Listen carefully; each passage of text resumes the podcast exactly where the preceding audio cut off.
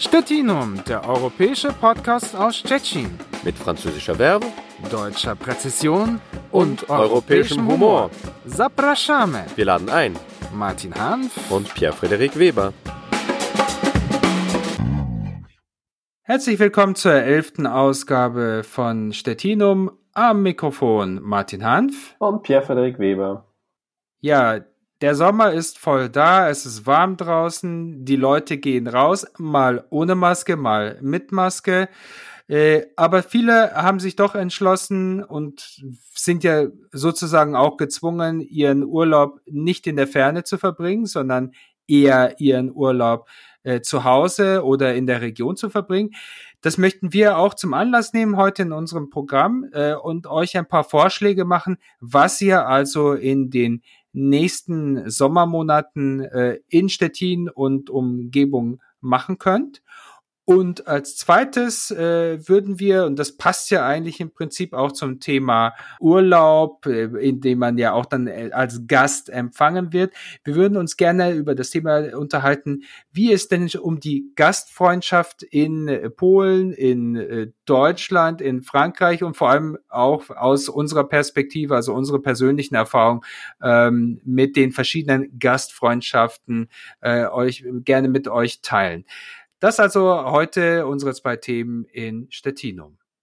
Sommerzeit ist ja in der Regel die Ferienzeit und vor allem auch die Reisezeit. Reisen ist aber in Zeiten von Corona ein bisschen umständlich und deswegen bleiben viele Leute jetzt äh, zu Hause. Wir sind zu Hause äh, in Stettin, ähm, auch wenn wir natürlich gerne im Sommer in unsere Heimat naja, äh, Pierre, du fährst nach Frankreich. Äh, ja, ich versuche ich fahr, den Rest, ne?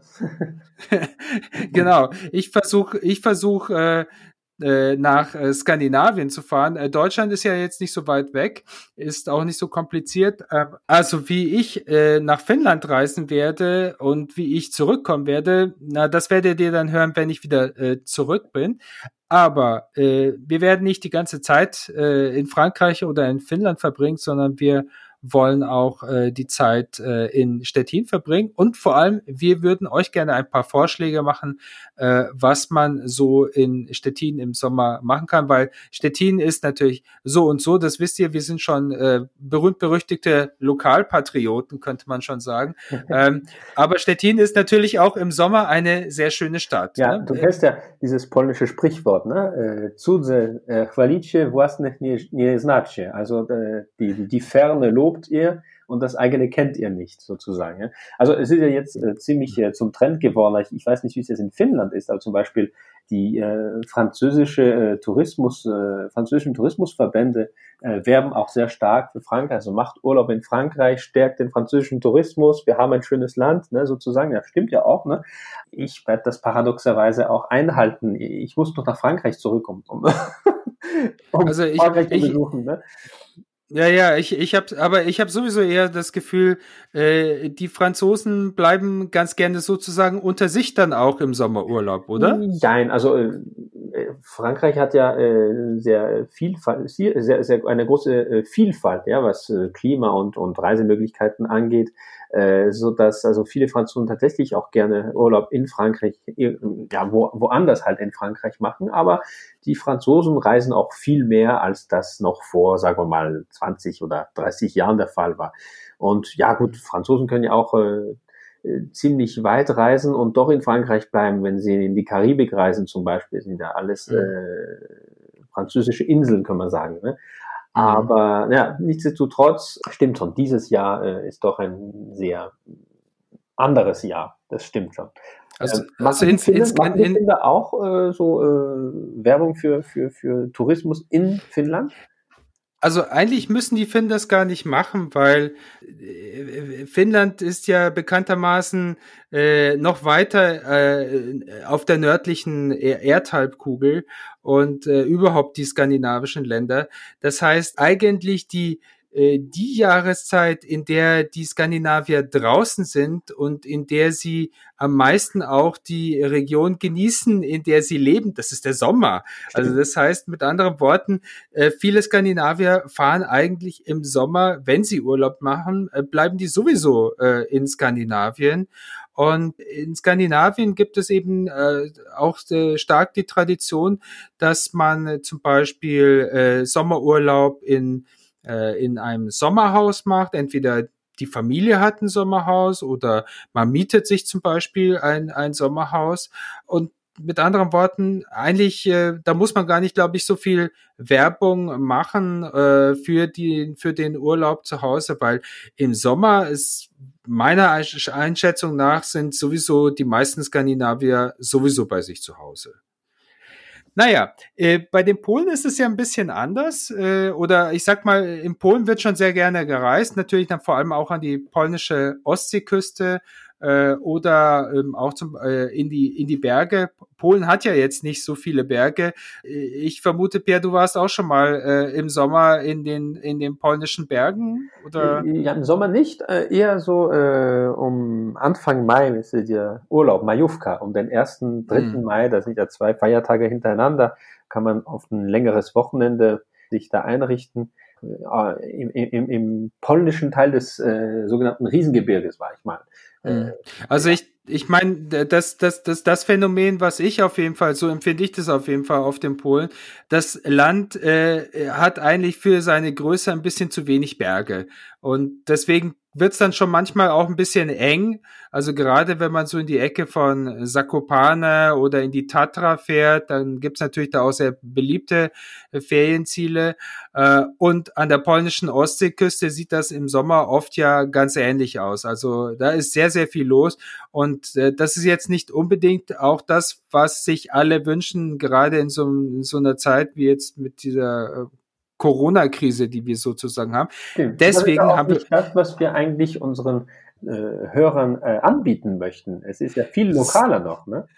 Na eben, also deswegen äh, haben wir uns gedacht, äh, bleibt zu Hause, äh, bleibt gesund und äh, möchten euch was vorschlagen, was vielleicht äh, mit äh, einem, einem ja, wie soll ich sagen, äh, mit vielleicht ein bisschen weniger Risiko verbunden ist. Es ist jetzt zwar nicht mit Sandstrand verbunden, aber äh, in diesem Sommer wird es in Stettin eine ganze Reihe von verschiedenen Angeboten geben, die sich äh, sowohl an deutschsprachige als auch an polnischsprachige äh, Touristen, aber natürlich auch äh, Leute aus der Region richtet äh, und in der man äh, äh, Stettin äh, vom Wasser äh, zu Fuß oder auf dem Fahrrad äh, kennenlernen kann. Äh, das Ganze wird äh, organisiert äh, durch das äh, Amt Garz auf der äh, auf der deutschen Seite und der Żegluga Szczecińska, also der Stettiner Tourismusorganisation äh, äh, mit äh, Unterstützung von ähm, europäischen Geldern auch. Äh, kostet nicht viel, man kann sich auch äh, im Internet anmelden, wenn man sich äh, auf äh, Deutsch darüber informieren will, kann man das äh, auf der Internetseite von dem Amt Garz, also es ist einfach nur Garz mit tz.de, da findet ihr dann auch die notwendigen Informationen in äh, deutscher Sprache.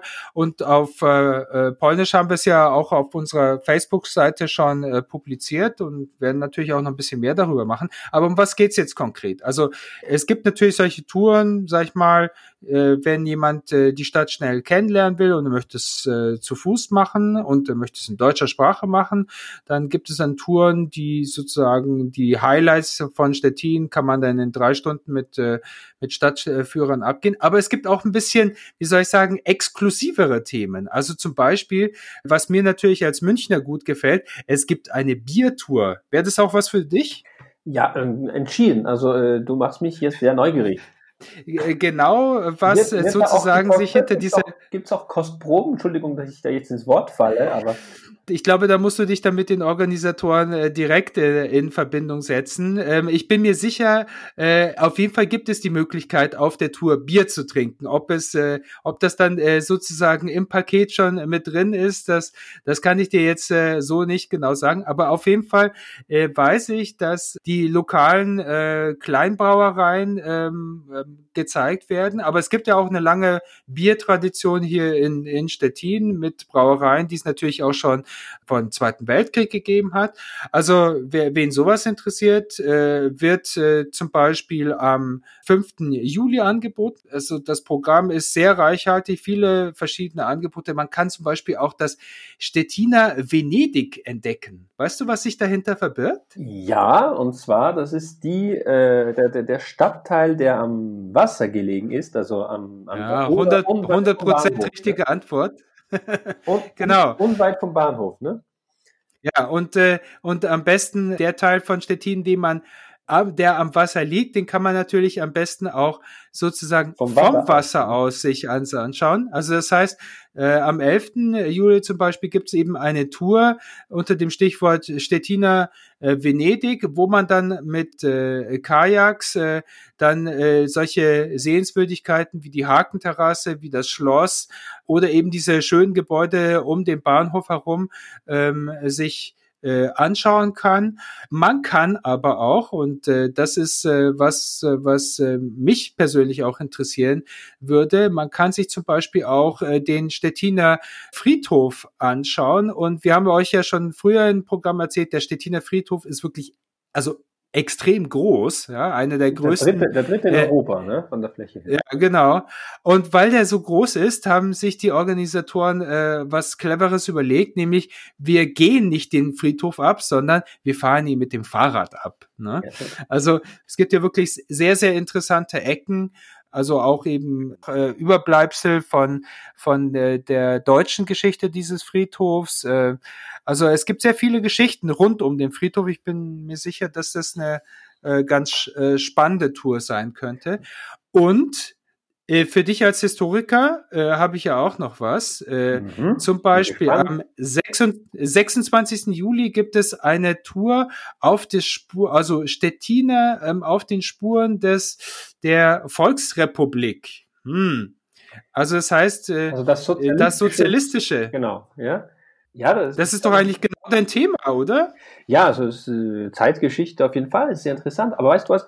Äh, es gibt einen Spaziergang, den es vielleicht, also dieses Jahr zumindest nicht gibt in dieser Liste, der auch interessant ist. Vielleicht äh, erklären wir das äh, ein anderes Mal oder äh, können wir das unseren mhm. Hörern mal äh, näher bringen. Aber äh, man kann eigentlich, und ich kann da nur ein paar Stellen nennen, und zwar äh, den Park Jeromski, äh, die Litewska Straße, oder auch die Unia Lubelska Straße, das sind alles so Orte, wo man eigentlich eine Französ einen französischen Spaziergang durch Stettin machen kann. Ja, das, äh, das, war mir klar, dass das jetzt kommen musste. Das muss kommen. Ähm.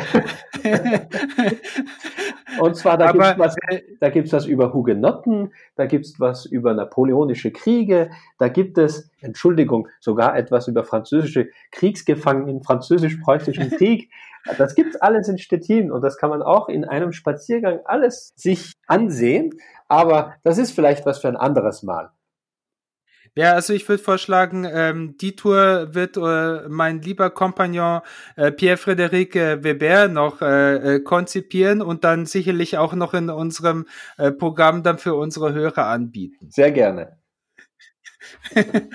okay, also äh, es gibt noch viele, viele andere äh, Punkte, die hier angeboten wird. Alles im Juli, äh, im August.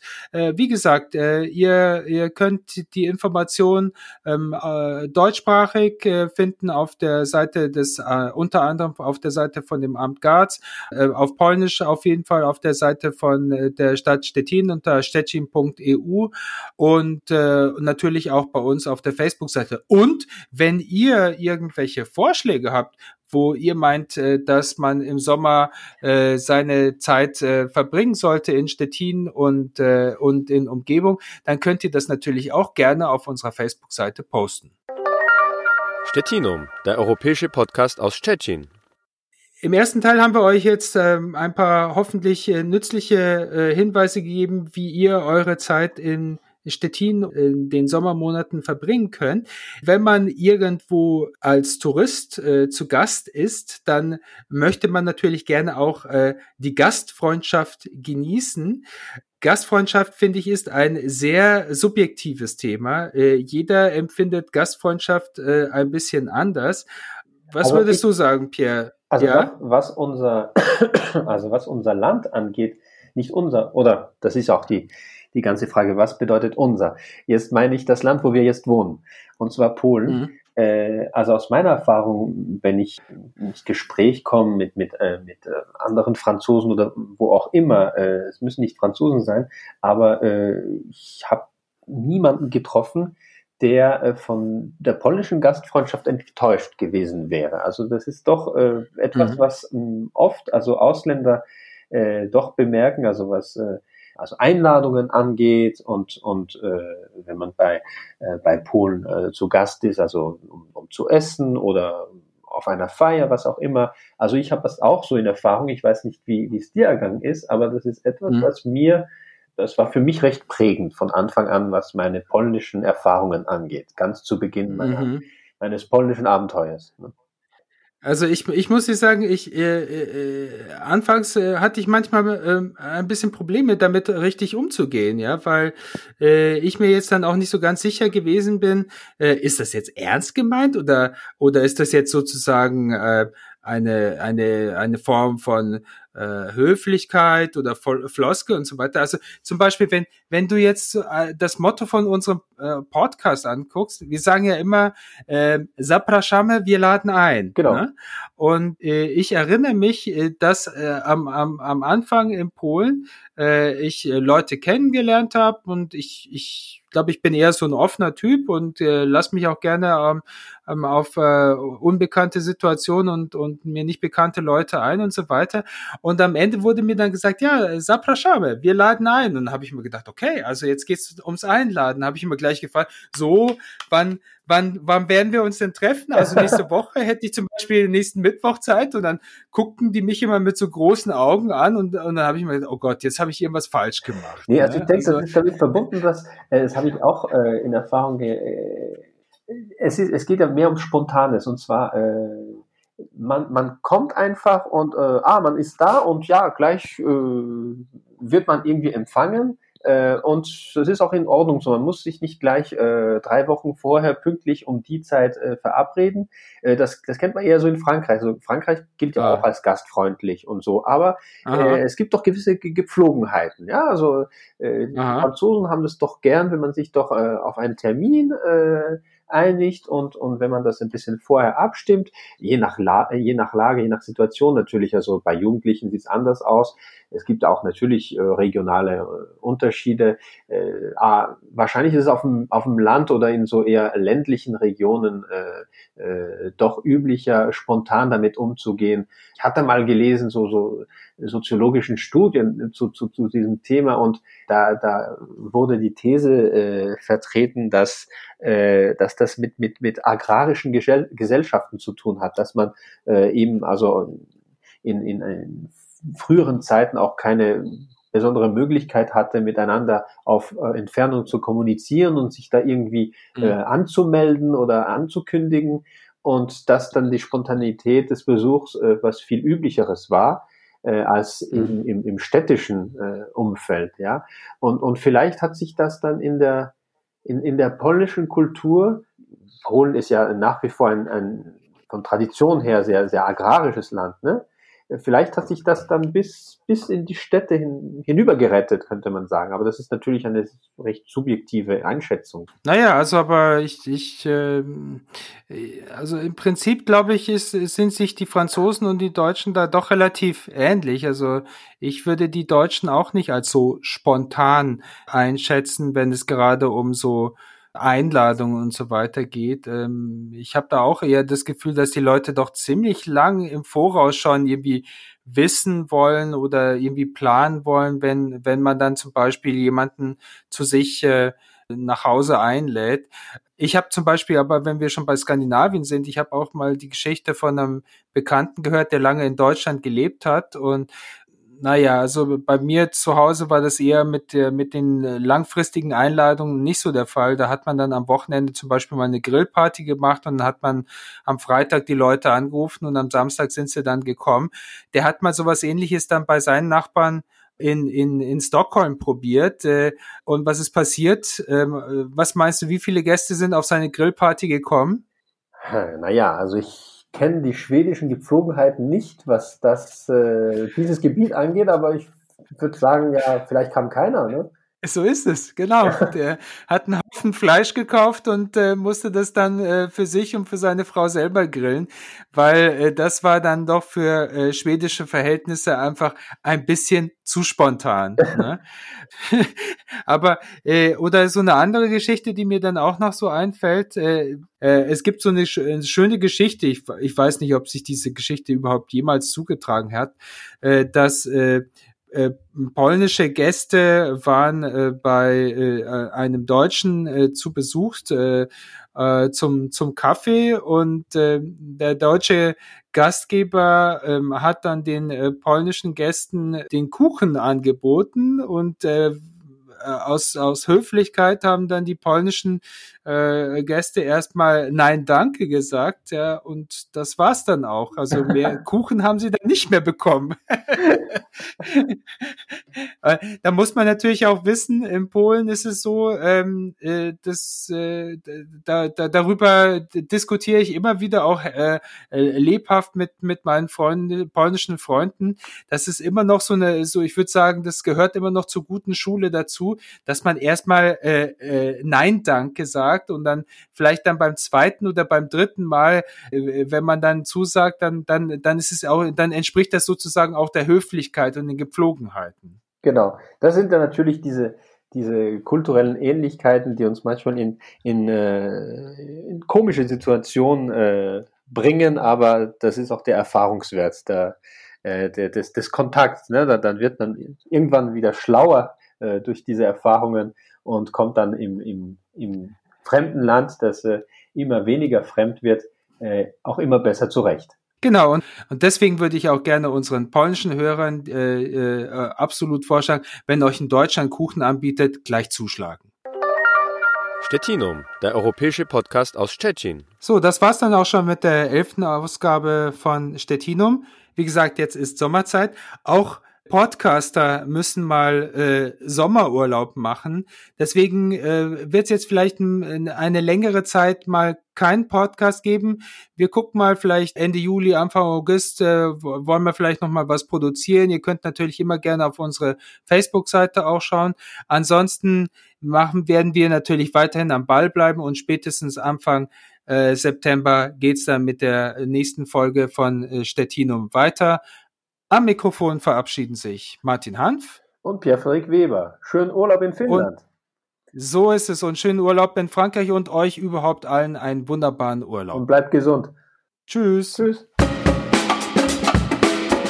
Stettinum, der europäische Podcast aus Stettin. Mit französischer Verbe, deutscher Präzision und, und europäischem Humor. Zapraszamy. Wir laden ein. Martin Hanf und Pierre-Frederik Weber.